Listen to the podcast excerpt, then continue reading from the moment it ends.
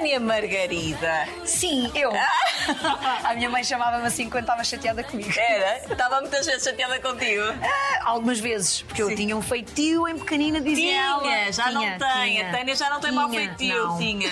Olha, esta rua é linda. Estamos em Alenquer, onde tu verdade. viveste grande parte da tua adolescência, vida, Sim, não é? sim, adolescente, sim. Sim. Até aos 18 anos vivi aqui. Olha, eu não- nunca tinha visto isto numa rua. É muito bonito. Está muito bonito, sim. Alenquer nos últimos anos tem-se tornado uma vila, já era muito linda, porque eu adoro Alenquer. Ah, eu sempre, ah, eu ia viver sempre, ia dormir sempre a Ota, mas vinha para Alenquer e passava o meu dia aqui. A tua escola era aqui. Era, a minha escola era aqui. Mas digo Alenquer é, tem um misto, é muito bonito. Tu tens aqui ruas e tens espaços giríssimos. Eu adoro Alenquer. Adoro. Tens saudades? Tenho, tenho saudades de E voltas cá. frequentemente? Quando posso, agora não tanto, porque é assim, quando venho para Lisboa venho em trabalho, não é? Claro. Então, Odivelas, Odivelas vou para onde tenho que ir, Ahm, mas gostaria de ter mais tempo para vir aqui para viver a vila, sabes? Porque tens coisas tão bonitas aqui. Olha, mas gostei muito que nos tivesses trazido a mim e ao resto da equipa aqui para Alenquer. Obrigada, eu. Onde é que nós vamos fazer a nossa conversa? Porque não podemos fazer Nós- aqui no meio da rua, sim, não é? nós vamos fazer a nossa conversa no Museu do Vinho, que é um sítio também emblemático em Alenquer, muito bonito, e onde eu gostava de te levar, ah, porque é, é algo que também tem a ver com, com a história de Alenquer, e Alenquer tem muita história de vinhos, portanto vai ser interessante nós estarmos lá. Vamos a isso? Vamos. Vamos a isso. e a paixão, mas tanto amor como a paixão querem-te a ti. Estou com aquela sensação. Estar no Museu do Vinho, sem nada para beber, é a mesma coisa que ir ao deserto e não ter areia. Pois olha, eu digo mesmo. é? Estamos aqui assim. Só falta um copinho de vinho para Claro. termos esta conversa muito melhor, não é? Achas que precisamos? Às vezes é necessário. Um copinho de vinho deixa-nos sempre mais à vontade. Verdade. Sentes-te ansiosa antes de falares de ti? Um bocadinho, porque eu nunca penso no que vou falar. Eu falo as coisas de coração, sabes? Ah, e às vezes digo assim, não devia ter dito aquilo ou não devia, não devia ter dito daquela forma. Ah, não penso, só digo. Mas olhando para ti, daquilo que eu te conheço, que te fui acompanhando não só no Big Brother, mas também das tuas idas lá ao programa, eu considero-te uma pessoa muito ponderada. A vida fez-te ponderada. Fez-me, eu não era. Ah, com 18 anos eu era uma pessoa super explosiva e, e aquilo que queria fazer tinha que fazer e o que não gostava dizia. Ah, ao longo dos anos fui aprendendo que tenho que pensar um bocadinho mais e com 43 anos neste momento penso primeiro se ah, a atitude que vou tomar a seguir será correta ou não. Ah, é claro que em televisão isso tu não consegues pensar, portanto eu faço as coisas como as sinto, mas sim, tento ser um bocadinho mais ponderada. É normal, eu acho que a idade traz-nos, ah, é um dado adquirido que tu vais crescendo com, com, com isso e com a experiência que vais tendo e com as coisas que vais passando. So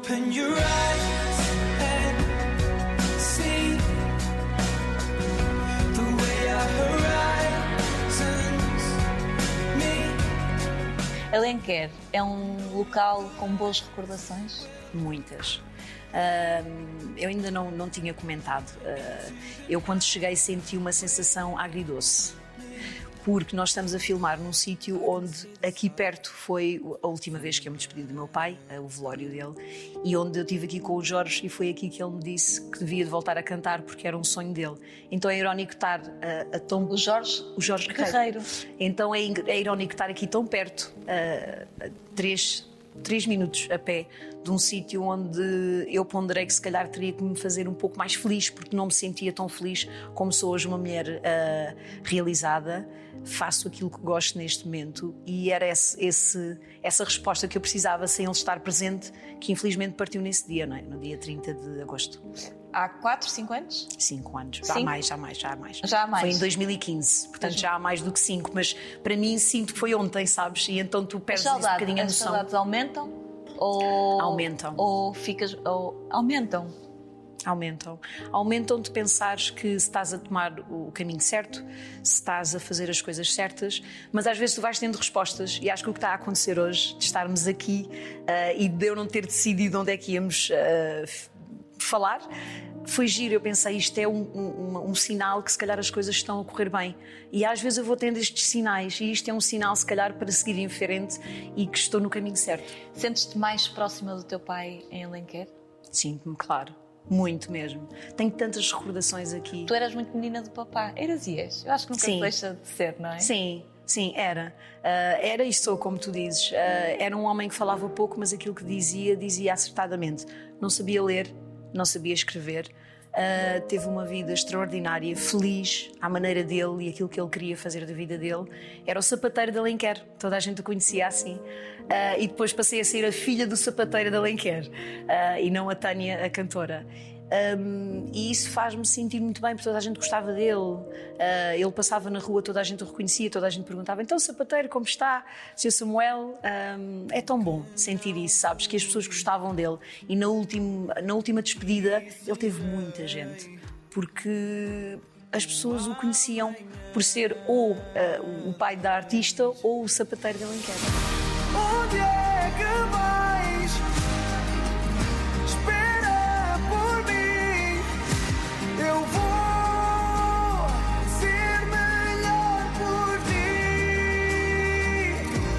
Normalmente, à hora do almoço, vocês almoçavam juntos. Sim. Ia-te buscar à escola? Não, eh, eu conseguia sair da escola sozinha e vinha ter com ele porque a escola era perto, era dois minutos ah, a pé. E eu ia ter com ele, que ele deixava a- a loja aberta, eu saísse ali ao meio-dia e meia, ele depois fechava a uma e entre a uma e as duas, a hora que eu tinha de almoço, almoçávamos sempre juntos, sempre. Foram esses momentos que tornaram a vossa relação ainda mais forte. Foi, como por exemplo, há um dia que nós estamos a almoçar e ele disse nós estávamos a falar sobre os meus sonhos, sobre o que é ser cantora, sobre o facto de ele achar que poderia não ser ah, uma vida nem uma carreira para mim. E ele disse: Sabes, filha, acho que o mais importante é tu te sentires realizado e fazeres algo na tua vida que não sintas que seja um trabalho. E neste momento eu faço duas coisas na minha vida que não são um trabalho. São algo que eu gosto de acordar de manhã, sentir-me feliz e dizer: Não, eu vou fazer isto porque gosto e amo daquilo que Isto estou é um a fazer. luxo hoje É. em dia, Tânia. É. E eu tenho essas duas coisas. Tenho o fitness ah, e tenho a música. Então sinto-me tão bem como estou. Sabes que eu, quando tive estes 5 anos parada, a minha cara metade, dizia muitas vezes: a gente às vezes ia ver concertos, eu não aplaudia os artistas. E ela dizia: Mas porquê que não aplaudes? Porquê que não. E então isso era o meu inconsciente a querer estar lá em cima que não estava, sabes? Ou seja, era a minha infelicidade de não cantar, de não estar a fazer algo que também me fazia feliz. E então comecei a matar esse amor que eu tinha, ah, ou essa paixão, que depois tive que voltar a reerguê-la e a fazer com que ela voltasse. Sim, a Já quero ir a essa sim. parte, mas vamos recuar. E aqui foi aqui em Alenquer que tu percebeste de facto que a música fazia parte de ti. Eh, tu tiveste, olhando para trás, já percebi que foi uma infância boa, mas houve momentos difíceis. Houve. Se tu tivesses que eleger o momento mais difícil da tua infância, qual, qual, qual foi? Ah, foi ser foi ser molestada em criança que eu nunca falei disso nunca nunca quis comentar Ah, comentei de facto ah, quando foi com com a entrevista com o Gosha porque acho que é importante nós alertarmos as crianças que hoje em dia já temos ah, meios onde podemos alertar e acho que é só numa base de alertar que às vezes os nossos melhores amigos ou as pessoas que estão à volta da nossa família Normalmente é assim que acontece. É. São os mais próximos que nos fazem mal nesse sentido. Sim, e não sei se é infeliz ou é feliz. O meu pai nunca soube, os meus pais nunca souberam da situação, porque eu fiz, comecei a fazer terapia há cerca de seis anos atrás e foi aí que eu comecei a falar sobre ah, e que me senti com vergonha de, de algo que se passou na minha vida menos bom. Ainda em adulto. Ai- Ainda em adulta, tu sentiste Sim. vergonha. Eu Sim. sentias vergonha. Sim, e sentia que tinha culpa. Sabes que não tenho culpa, porque uma pessoa com Tinhas que 5 dar. anos, 5, 6 anos, tu não tens muita noção, não é? Das coisas. E vivendo num sítio como este, onde tens o único meio de comunicação é os jornais e a televisão, e a televisão dá-te aquilo que tu vais vendo, não é? Ahm, não é muito. Como é que tu te apercebeste que estavas a viver esse pesadelo? Eh, Porque tu, a certa altura, tiveste o discernimento de dizer para Isto eu, não é correto, sim. para porque eu vou contar aos meus pais. Sim. Sim, porque percebi que aquilo não era normal, não é? Ah, eu tinha um amor de pai que, que nada era incorreto na nossa vida, não é? no, no nosso estar em casa, e depois ter alguém que me fez algo que eu não, não sabia o que era e que não era normal, sabes? Me deixou-me de uma forma muito desorganizada. Ah, e pensar, não, isto não é normal, sentir que aquilo não era normal. Eu pensei, não, eu tenho que acabar com isto porque isto não me está a fazer bem e eu não sei o que é isto. Não, Claro. qual é o anos. caminho? Pronto. Ah, e não sei como consegui uh, pôr esse, esse, medo, essa, essa observação de dizer que contava aos meus pais, mas sempre senti vergonha, mas ponderei seriamente em contar-lhes para, para podermos ir à polícia, para fazer o que era necessário para que aquilo não acontecesse mais. Mas entretanto, graças a Deus, uh, terminou.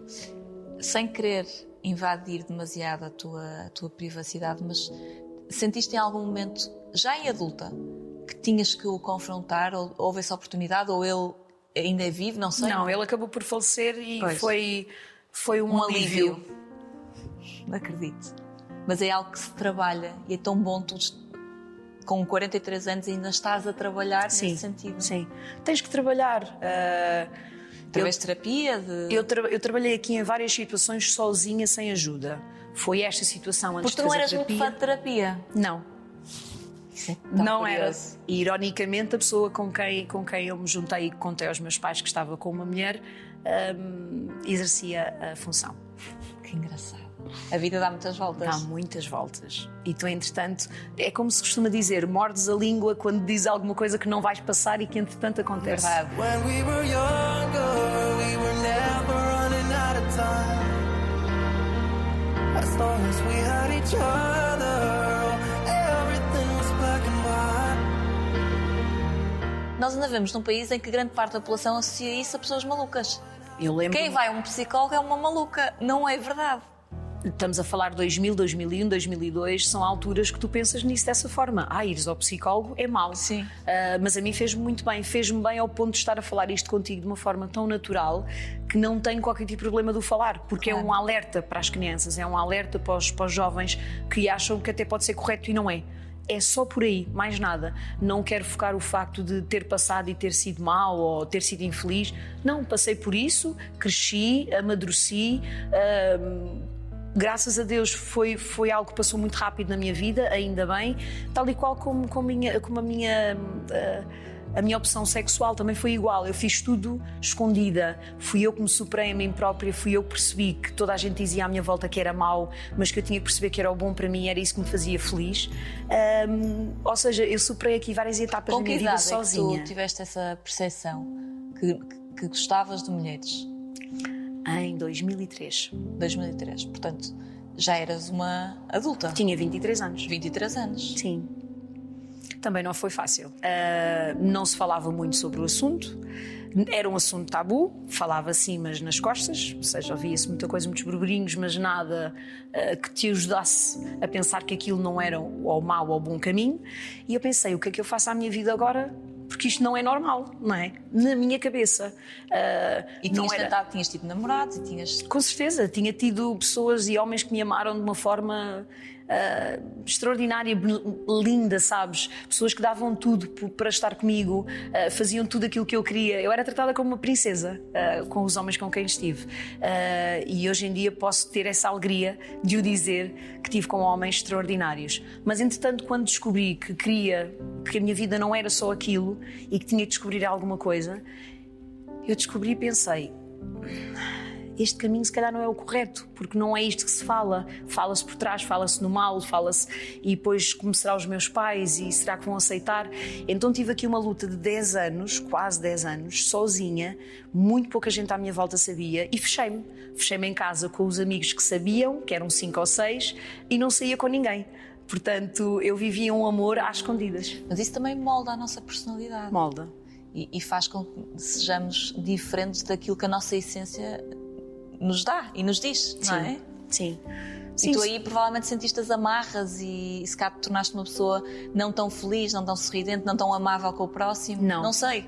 Não era tão amável, mas tinha muito amor para dar quando chegava à casa, principalmente com os meus e com os amigos que estavam à minha volta, que protegiam a minha relação e a pessoa com quem eu estava na altura. Ah, e o primeiro amor que eu tive será sempre o primeiro amor da mulher com quem estive, e ela deu-me tudo também. Ah, foi uma pessoa que me amou incondicionalmente e que percebia a minha carreira, que percebia a minha vida e que de certa forma também tinha que estar escondida. Ah, que eu acho que isso também não é bom. Tu, Claro quando amas uma pessoa e estás com alguém que a tens que esconder, não é bom. Ah, e isso aconteceu. Não é natural. Não é natural, não é? Quando escondemos Sim, alguém que era só uma amiga, sabes? Mas pronto, foi, foi um processo.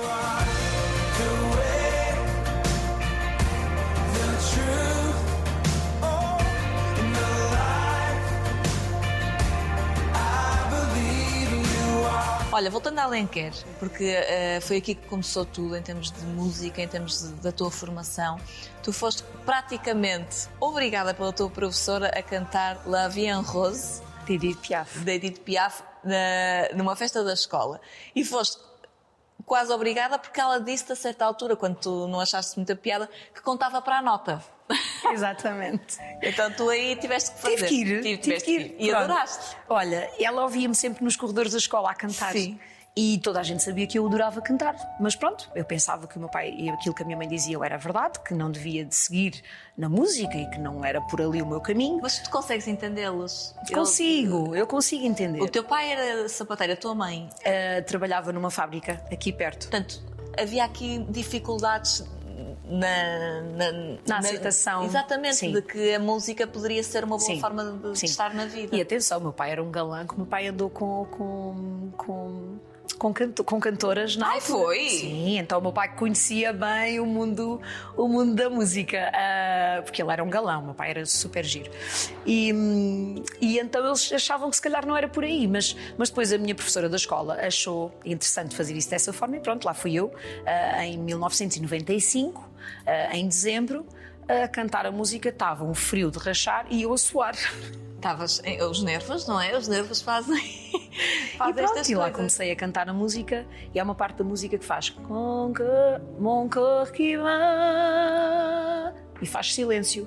E tu pensas, agora as pessoas ou batem palmas ou começam uh, não, começaram a bater palmas, uh, Foi aí que sentiste a primeira vez o calor do público. colocaram-se em pé, começaram Tânia, Tânia. Opa, eu E os fiquei teus pais ficaram orgulhosos.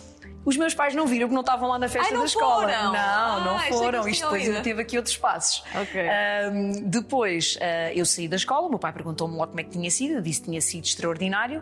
Daí até à Rádio Voz de Alenquer foram dois meses, onde depois comecei a cantar na, na Rádio Voz de Alenquer e algumas E músicas foi que aí não que eram deste a tua primeira entrevista. Foi. E tu ainda tens uma relação muito umbilical com a, com a rádio Sim, sim, tenho. Tenho porque há muita gente que me conhece dali. Houve ali, há ali um- uma pessoa que entrevista muita gente que era pequenino quando eu o conheci. Neste momento, ele foi ele que me entrevistou a última vez que eu vim cá à rádio, porque os pais dele eram ah, trabalhavam na Rádio Voz de Alenquer.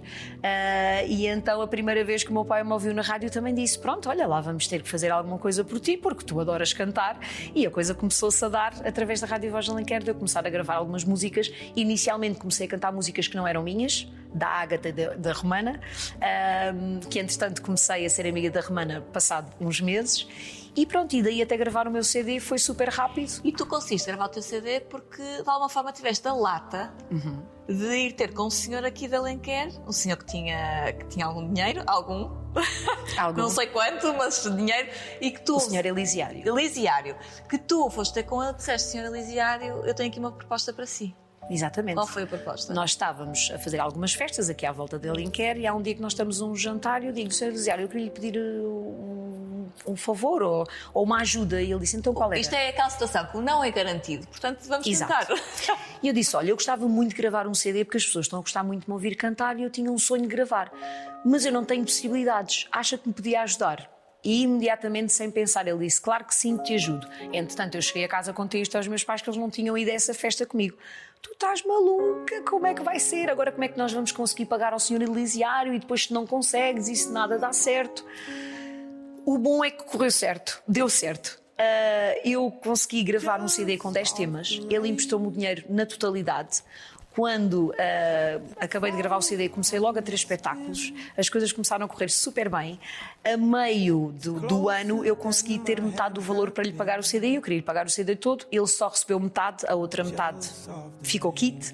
Ah, e foi um querido, ele foi uma pessoa extraordinária. Ele ajudou muita gente aqui na terra dele, em quer toda a gente o conhecia. E ele, no dia do funeral, eu fiz questão de vir, já não estava cá, fiz questão de vir ao funeral dele, ah, porque ele ajudou muita gente em Alenquer. E ajudou-me a mim, se calhar se não fosse ele, eu hoje em dia não estava aqui, não tinha a carreira que tinha. Ahm, e então foi algo que passou na minha vida que tinha que acontecer e que fez com que as coisas funcionassem. E também é a prova que muitas vezes não chega a ficarmos à sombra da bananeira, é preciso tomar algumas atitudes. E aquela tua atitude de falar com ele foi, foi o que tornou tudo possível. Sabes que eu sou uma mulher muito focada naquilo que quero.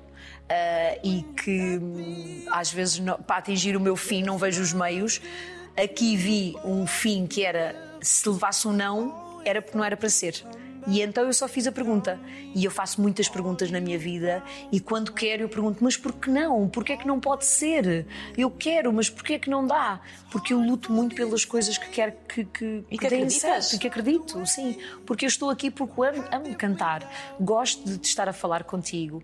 Gosto das coisas que se passam neste momento à minha volta. E sou tão feliz a cantar, sabes? sou tão feliz a estar contigo neste momento e a falar um bocadinho da minha vida e a mostrar um pouco mais da pessoa que eu sou, porque para além da artista também há a pessoa. Tua volta, volta e volta para mim. Olha a tua volta e volta para ti. Se a vida vai torta, volta, não é o fim. Falaste aí na Romana e foi pela Romana, se não estou em erro, que tu tiveste conhecimento que havia um casting para uma dupla. É verdade. E como é que isso aconteceu? Isso foi muito depois destes primeiros anos de. Foi um ano. Foi É só um ano? Depois foi tudo muito rápido. Ok. Foi tudo um ano para gravar um CD e começar a cantar, um ano para começar a fazer os meus espetáculos e, e conseguir pagar o CD. E entretanto a Romana liga-me num dia e diz-me assim: Olha, hum, tenho aqui um convite para te fazer. Ah, Ligaram-me para tu ires participar hum, num casting para, para estares numa dupla, para, se quiseres e se eles gostarem da tua voz, para poderes ficar nessa dupla. Eu pensei: Ah, mas eu se calhar não vou. E ela assim, oh, tu mulher, ainda vivias cá? Sim, ainda vivia aqui em Linquer. Oh, mulher, vai, isso é uma, é uma oportunidade única para ti, é algo diferente e eu sempre gostei muito de trabalhar em grupo, sabes, em equipa. Acho que uma equipa. Aliás, isso vê-se agora com a, com a tua equipa. Sim. Já recebi no Em Família e vocês Sim. são de facto uma equipa. Sim. Ah, e acho que a equipa trabalha-se de maneira diferente e eu gosto. E entretanto, olha, fui ao casting, fui escolhida e estive lá durante 14 anos e foi extraordinário. Mexo tudo,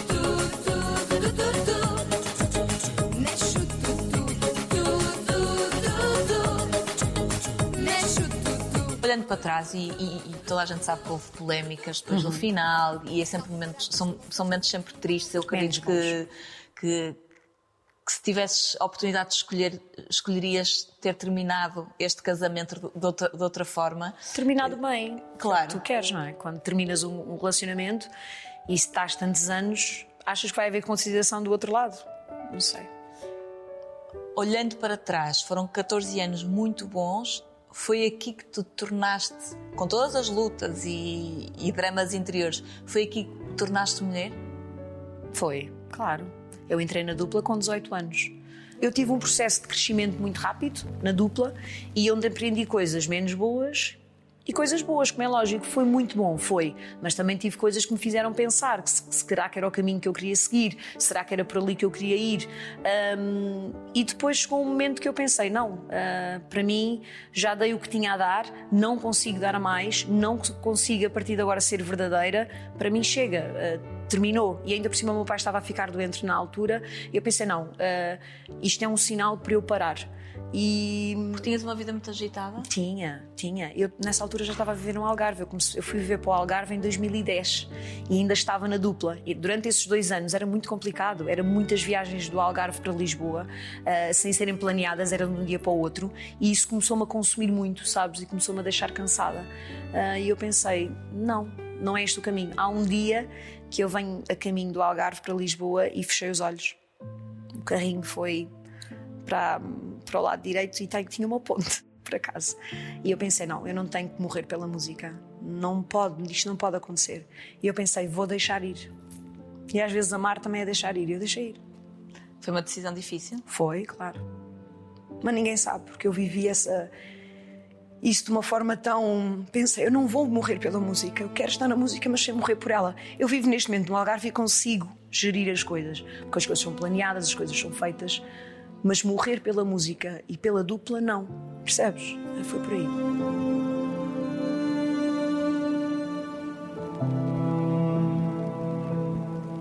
Mas antes de chegares até aqui, tiveste um processo. Tive. E um processo difícil. Hum, se calhar porque também não eras a mulher que és hoje. Não. E, e também te deixaste levar por aquilo. Como é que te consegues explicar a relação que tiveste antes desta? Olha, foi uma relação que apareceu na minha vida de uma forma ahm, muito intensa. E eu pensei, o que é isto? Isto é amor, é paixão, o que será? Eu já estava a viver com. Eu tinha outra pessoa na altura ah, e percebi que aquilo era uma paixão que eu não conseguia controlar. E foi aí que fez com que eu ah, decidisse na minha vida: ahm, não, eu, tenho que ir por aqui porque eu não consigo controlar esta paixão, não dá. E eu, quando me Era era muito forte, Ah, era algo que eu não conseguia explicar de todo, que fez então com que eu acabasse com a relação que tinha cá em cima em Lisboa, que era com outra, outra mulher. Ahm, Já há muitos anos? essa pessoa com quem eu estive, estive 5 anos. Sim. E entretanto, as coisas não estavam bem na altura, foi também por isso que, que, que isto aconteceu. Ah, E eu pensei, não, é, é melhor eu acabar com esta situação porque eu não estou, não estou já na relação onde estava. E então terminei. ah, e isto depois foi tudo muito rápido em- em terminar a relação e ficar cá em cima durante um ano para poder ir para o Algarve e pensar, eu tenho que contar porque isto não pode ser escondido. Contei primeiro à minha mãe, Como é que a tua mãe lidou com a situação? Olha, a minha mãe, eu lembro-me de lhe estar a contar e ela começar a ficar branca, sabes? Não desconfiava? Não, não, Tinha conhecido já namorados teus? já. Pois. Namoradas não, amigas. Sim. Ah, ela ficou branca e só me disse assim: e agora o que é que as pessoas vão pensar? é logo a primeira pergunta, não é? Isso deixa triste, como é lógico. Mas eu, com o alicerce que já tinha e com aquilo que tinha construído o meu amor próprio, de saber que era aquilo que eu queria na minha vida, não me importou de muito, não é? Não, não fiquei muito preocupada. Ah, E eu disse: Olha, eu quero te contar porque eu vou viver para o Algarve e não é com uma amiga, é com a pessoa com quem eu estou e eu quero que tu saibas. Então contei-lhe. Ela disse: Não, não vais contar ao teu pai, o teu pai é só uma amiga. Entretanto, isto não demorou muito tempo até ele saber, foi mais seis meses, porque eles iam lá muitas vezes lá abaixo, iam dormir comigo lá, eu estava a dormir noutro quarto, ah, aquilo para mim não era normal. Ah, E entretanto, há um dia que eu me chateio em casa dos meus pais, não com o meu pai, chateei-me com a minha mãe e Tu saio falas para muito, fora. falas muito do teu pai. E da tua mãe só falaste agora. Sim, És mais menina do papá sou. do que com a tua mãe. Sim. Chateaste com a tua mãe aí? chateei-me, saí para fora e quando estou na rua, na, na rua onde eles têm a casa, assim: Olha, pai, tenho uma coisa para te contar, não aguento mais e assim conto já e fica já. Eu, hum, esta pessoa que está ali dentro do carro não é a minha amiga, é a minha mulher e eu vou para baixo para o Algarve e depois logo falamos. E eu lembro-me de entrar dentro do carro e de me ir embora e de o ver no meio da estrada olhar para Gentil. mim. Que forma tão, tão tranquila de contar. É verdade. Mas eu sou mesmo assim. Eu sou ou um vulcão ou Sim. uma pessoa muito tranquila. Sim. E eu naquele momento eu não sabia o que havia de fazer. Coitado de seu Samuel. Ficou, foi mal, foi, foi. Mas foi a forma que eu encontrei de lhe contar. E entretanto vim-me embora porque eu não, eu não conseguia imaginar com a não aceitação dele. Porque, como tu dizes, eu era a menina do papá. E ele não aceitar, epá, isso ia me deixar muito triste, sabes? Hum, E eu pensei, olha, seja o que Deus quiser. E cheguei ao Algarve, não me ligou no dia a seguir. Não ligou. Não. Ligou a passar dois dias e a pessoa que estava comigo na altura disse: Olha, é o teu pai. E eu pensei: Ai meu Deus, meu pai. Atendo o telefone. Disse: Estou, pai. Ele não fala muito. Ele era uma pessoa que falava muito pouco. E disse: Estou. Então, está tudo bem? E eu: Tá, está tudo bem. "Ah, então, queria falar contigo sobre aquilo que tu me disseste. E eu pensei: meu Deus. E eu: Sim, pai, diz. E depois ele começou a chorar, que é raríssimo, era raríssimo ele chorar. E disse: Olha, independentemente de tudo, o pai ama-te, estejas tu com uma mulher, estejas tu com um homem, és feliz, é isso que importa. Portanto, o pai ama-te incondicionalmente. E aquilo deixou-me, olha, naquele momento fui a mulher mais feliz ao cimo da terra, porque por mais que as outras pessoas à volta soubessem ou não aceitassem, estava tudo bem, o meu pai aceitava. Isso era o mais importante. A família tem que aceitar, sabes? Era essa a reação que querias ter tido da tua mãe? Sim, claro. Claro. Mas tu não podes ter a mesma reação de toda a gente, não é? Ah, eu, dos meus melhores amigos, também só souberam depois. Amigos tínhamos assim, e novidades? Consegues-me dizer? Pois, Porque já- pronto, já me já conhecia um bocadinho melhor, claro. Claro. Ah, o meu melhor amigo foi isso que me disse, eu achei super giro. E, e depois. ah, Aos 30 anos já és uma mulher feita. Sim. Mais que feita. E o teu irmão? O meu irmão nunca desconfiou, mas a minha ex-cunhada, a Sandra, quando eu lhe tu tens disse. um irmão e tens três eh, sobrinhas. Tenho, Uma tenho. mais velha, que deve ter sido da, Sim, dessa Inês, cunhada. exatamente. E duas mais E pequeninas. duas mais pequeninas. Ah, a Sandra só me dizia assim: Tânia, eu sempre soube Se as pessoas à tua volta não sabiam, isso era um problema delas. Mas eu sempre soube que tu Acho que gostavas as pessoas muitas vezes que estão próximas não querem ver, de... Sim, não é? sim. Acho... que às vezes pode ser por aí. É mais fácil, se calhar, às vezes. Mas a Sandra era, era uma pessoa muito calada e sabia analisar. Às vezes ela tinha conversas com o meu irmão para o preparar, dizia-me ela. Para preparar o meu irmão. E entretanto ela percebia que ele não, ainda não tinha chegado lá. Ah, pronto, depois quando soube, é claro que chegou, também fala pouco, não diz nada, aceita, mas está tudo bem. É por aí. Então, o teu pai é muito como, a- como o teu. O teu irmão é muito como o teu pai, fala pouco. Sim, sim. Ah, mas aceitam, e isso é o mais importante, e a família neste momento toda sabe, como é lógico, não é? Ah, e aceitam ah, de uma forma muito natural, porque a relação que eu tenho com, com a pessoa com quem estou neste momento é uma relação super normal, sabes? Ah, Mas voltando à anterior, que nós estávamos aí Sim. para o Algarve, tu foste para o Algarve por causa de, de amor, mas antes disto tiveste uma relação, como, como, como já também falaste publicamente, que não foi fácil e que te pôs num sítio escuro, menos bom. Sim. menos bom. Porque eu, até aos 30 anos, tinha tido pessoas na minha vida que me amavam e davam-me o meu espaço.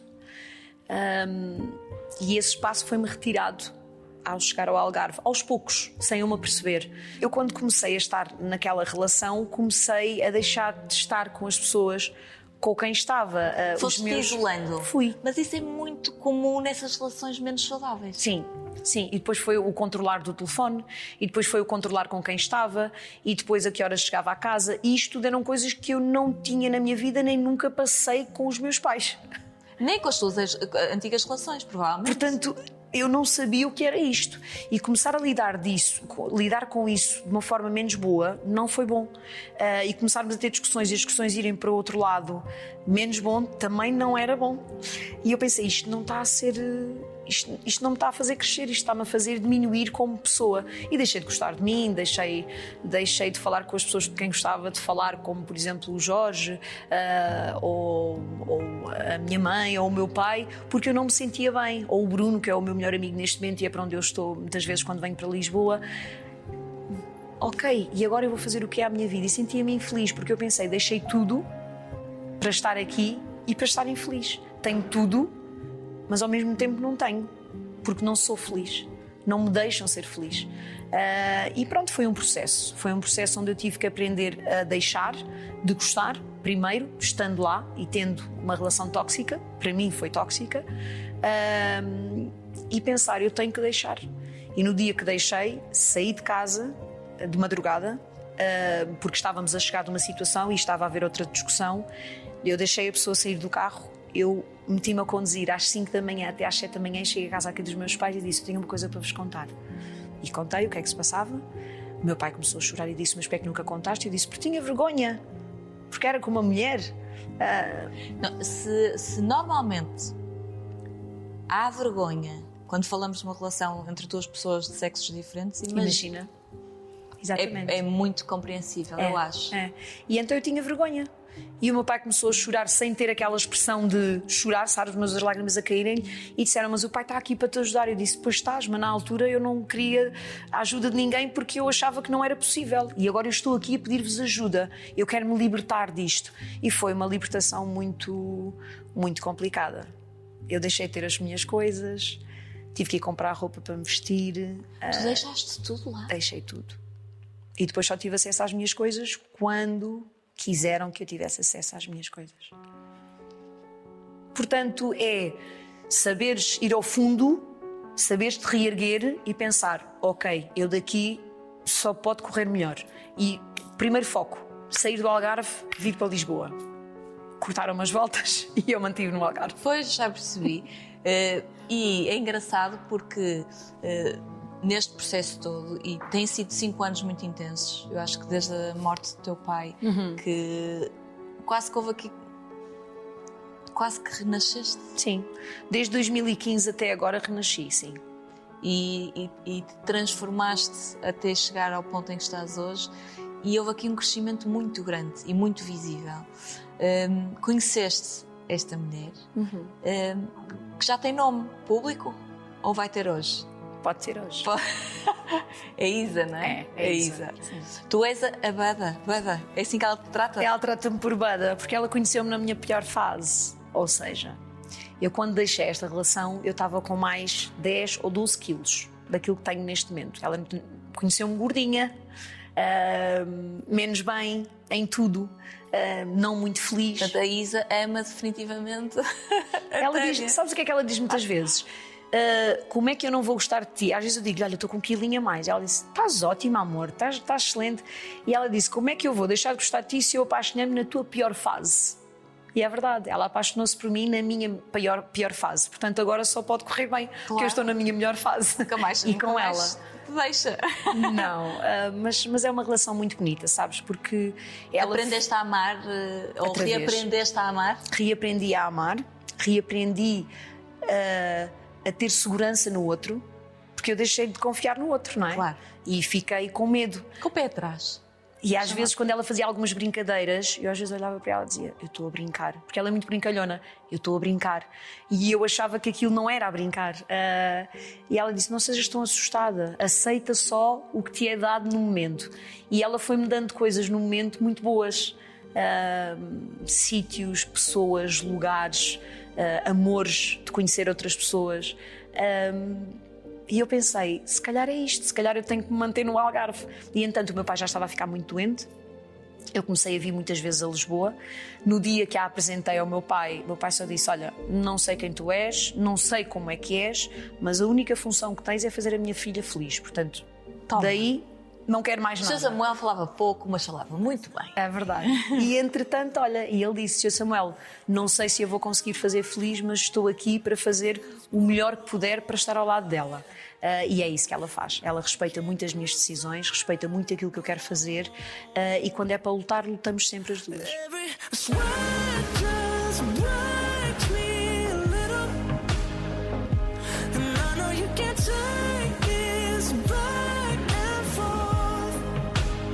E como é que foi que a Isa reagiu quando surgiu a oportunidade de tu entrares num reality show?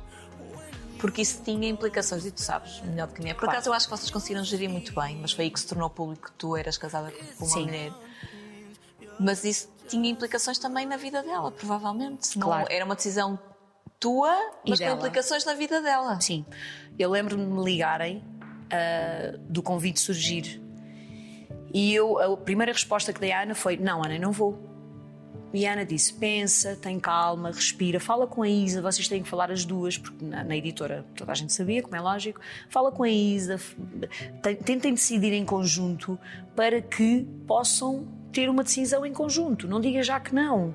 Eu disse: Está bem, mas isso as pessoas sabem, isso depois é- é- vai ser mau na minha carreira. E ela disse: Pensa primeiro. Tinhas medo em termos profissionais? Tinha, claro, claro que tens. Tu tens sempre medo que isso mude o olhar do público, porque o que é que tu vais fazer num concerto? É teres as pessoas à tua frente que gostam de ti. Sim. Se as pessoas deixarem de gostar de ti, não vão ao teu concerto. É simples. É muito simples. Ah, e eu tinha medo. Havia esse medo. E entretanto, hum, tivemos uma conversa e ela disse-me: Olha, queres assumir enquanto entras lá para dentro? Assumimos. Não queres assumir? Não assumes. Tu decides. Mas tu é que vais tomar a decisão se queres ir ou não. Ou seja, ela não me ajudou em nada. E eu disse: Então pronto, então vamos fazer assim. Então eu não te vou assumir. É só a minha cara a metade. Ah, e depois surgir lá dentro eu falo. E ela disse: Mas porquê que queres fazer assim? Eu disse: Olha, eu quero fazer assim porque eu quero te proteger. Porque eu vou estar lá dentro. Eu consigo ter armas para me defender, mas eu lá dentro não tenho. Eu não sei o que é que se vai passar contigo, o que é que te vão perguntar, o que é que podem fazer contigo. Tu não gostas de câmaras, tu não gostas de ser entrevistada. E depois, querem que tu vás e tu não vais? E ela, então faz o que tu achares melhor. Ah, eu, para mim, acho que tu devias de assumir. Eu disse, não, Isa, eu acho melhor que não, porque E a Isa nunca ia vieste às a público." galas. A Isa, a Isa ia a todas as galas. Isso é espetacular. Sim, estava lá, ao pé dos, hum, dos fotógrafos e dos, eh, das pessoas que iam fazer as entrevistas no final, sem saberem minimamente quem ela era. Maravilha. E ela é que falava com a Inês e dizia à Inês: Olha, hoje vais falar isto, vais falar disto, vais falar daquilo. Portanto, a Inês era a porta-voz daquilo que a Que a Isa queria que se falasse. Pronto, isto aqui é um ponto muito interessante. Esperta. E, entretanto, hum, eu decidi, pronto, ok, então eu vou entrar porque isto vai-me fazer bem à minha carreira. Porque a minha carreira não está aí por caminho nenhum. Ah, eu, eu quero mesmo, de facto, cantar, eu quero quero isto, quero muito que aconteça e poderá ser bom para a minha carreira. E a Isa só me disse assim: só tens uma coisa a pensar. Quando entras lá dentro, quando falarem contigo, pensa duas vezes antes de responder. Então aquilo teve-me sempre na minha cabeça. Cada vez que o Big me perguntava alguma coisa, cada vez que me diziam alguma coisa, eu pensava: ok, agora o que é que eu vou responder? Daí eu achar que tu, tu, tu és uma pessoa muito ponderada, porque eu sentia isso. Sim. Sim, eu pensava. Eu pensava naquilo que ia dizer. Porque às vezes eu não penso. E quando não penso, às vezes posso dizer coisas menos boas. E Estavas, entretanto- estavas a dizer que entraste no Big Brother por causa da, da tua carreira, porque estavas meio estagnada. Mudou a entrada no Big Brother? Com certeza. Mudou, mudou de, imagina, de 10 para 100, assim, como se diz, de 8 para 80. Ah, e foi tão bom, sabes? Mas tu lá dentro não tens noção. A minha música passava, ficava toda contente e chorava porque pensava, olha, Deus queira que seja agora. Às vezes, houve uma vez num jantar que o Bico perguntou, mas porquê é que a Tânia chora? E eu disse, porque está-me está estou sensibilizada de ver a minha música a passar e sei que está a passar lá fora. Claro. Percebes? Porque eu já tinha tido um CD antes, como Tânia, que era o na boa e não estava a resultar. Tinha espetáculos, as coisas estavam a funcionar, mas depois tivemos uma, pandemia. Fiquei parada. E eu pensei, não, se calhar isto é para parar, é para acabar. E pensei, olha, se der resultado, Sim. logo se vê quando chegar lá fora. E entretanto, assumi o facto de não falar nela, Ahm, falava sempre na minha cara metade. A Bruna percebeu imediatamente o que é que era, a Marie também percebeu porque falávamos muito. E eu disse, sim, mas eu não quero falar sobre o assunto. E pronto, e depois veio-se a saber. E eu, prim- o primeiro impacto que tenho com a Isa quando cheguei cá fora, ela agarrou-se a mim a chorar e a dizer: Esta última semana foi péssima. Ou seja, imagina se eu tivesse entrado no programa e desde o início ela tivesse estado cá fora sem mim. Ainda teria sido pior. Eu, se calhar, chegava cá fora já não tinha mulher. Não, tinhas, tinhas. Mas percebes? Sim. Foi muito intenso para ela. ela não, este caminho não é o dela. O caminho de, de- de estar à frente das câmaras. Ela é mais de estar atrás, pode ajudar em tudo o que for necessário, mas atrás. Sabes? Eu hoje vim a saber que, a- que, que a Isa já esteve Em Família e eu não sabia que a Isa era a Isa. É verdade. Isto realmente. É verdade. Isto é enganar o, o apresentador e o público. Porque ela ainda não Só estava para que saibas. preparada para tal. E agora já sabes? está. Ela, ela, a, cara, a cara vai aparecer Sim, também, não é? ela é está-se a tornar preparada e já me disse que Claro, já se sente melhor para falar disso. E algum dia que seja necessário para falar da relação, também já está a ficar preparada. Foi ela que assumiu o facto de querer que aparecesse uma fotografia nossa do casamento. Portanto, Foi é bonito tudo com ela. casamento. Sim e não. Porque o meu pai morre a 30 de agosto e eu faço o meu casamento a 18 de setembro. Ui, ainda estava. Porque eu marquei o casamento antes dele falecer, porque eu queria que ele estivesse presente. Foi por isso que eu marquei o casamento tão rápido e quis casar com a Isa tão rápido. Mas ela não esteve presente. Não foi porque, olha, Não foi só o cartório. Tu, és, tu tens fé, Tenho. acreditas. Acredito muito, acredito. Ah, eu acho que no cartório foi muito bonito. Éramos só cinco pessoas. Não, não me lembrei do bolo. Houve um amigo nosso que se lembrou do bolo e levou um bolo de casamento. Portanto, o bolo de casamento que está numa fotografia está lá porque eles se lembraram. Ah, e foi. Ri, chorei, ela a mesma coisa. E pronto. Eu estava aqui a pensar, isso é coisa que a mulher se lembra. Vocês eram duas mulheres e nem assim levaram o bolo. É verdade. não nos lembramos. Ah, e foi péssimo. Eu disse, então mas não trouxemos bolo. Realmente ninguém merece. Pronto, eu acho que não tive o casamento que devia. Já Estavas disse à com, a Isa. cabeça, estavas com a cabeça. Eu já ainda. disse à Isa que queria fazer outro casamento eh, um, e, queria, e queria de facto fazer outra coisa mais bonita, eh, mas ela diz que não, que para já ainda não é o momento. Quem sabe, se calhar com 15 anos, porque já fizemos 10, portanto vamos ver. Já 10, fizemos 15, sim. E vão fazer. 43 anos, a nossa entrevista está a acabar. Olhando para trás, há, há alguma mágoa? Há alguma coisa que tu queiras fazer ainda na tua vida que, que, que não fizeste? Queres que seja muito sincera? Não. Eu sinto-me feliz com aquilo que tenho neste momento. Acho que passei pelas coisas que tinha que passar. A relação menos boa preparou-me para esta que eu tenho hoje em dia, do respeito e daquilo que eu tenho com a Isa. Porque a gente já falou as duas. Se tivéssemos nos conhecido antes, se calhar a nossa relação não tinha dado certo. Portanto, tudo O acontece. chamado timing é tudo. Tudo acontece por um. por não acontece por acaso e não aconteceu. Portanto, na minha vida neste momento, tudo o que tenho e tudo o que está a acontecer, estou bem, estou em paz. E que seja um verão cheio de concertos e muito E trabalho. vai ser. E vai ser. Vai ser. Obrigada, Tânia. Obrigada. Vamos conhecer um bocadinho da Lenqueira? Vamos, Vamos vamos lá. continuar. Vamos lá. Ver se arranjamos um copo e pouquinho. Tenho coração, tenho coração.